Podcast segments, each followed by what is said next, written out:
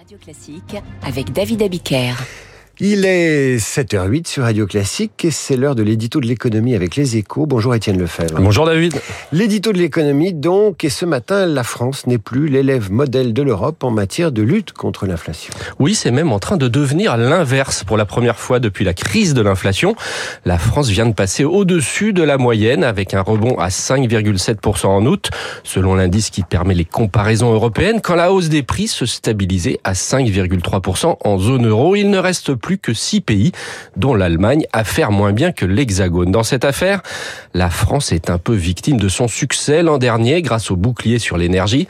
L'inflation avait été cantonnée autour de 5% quand elle galopait à près de 10% en zone euro. Retour de bâton aujourd'hui avec la fin des ristournes à la pompe, des carburants qui flambaient, la hausse des prix de l'électricité, plus 15% depuis le 1er août.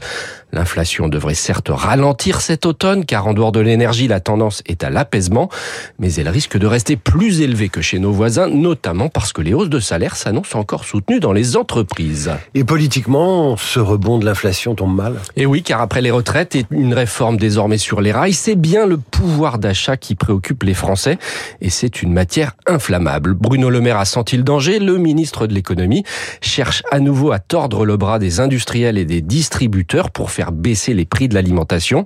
Mais avancer les négociations commerciales annuelles, comme annoncé hier en grande pompe, ne garantit en rien leur succès.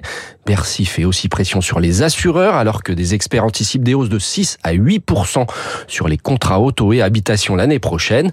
Quant à ressortir l'arme des boucliers, ce serait trop cher au vu de l'état des finances publiques.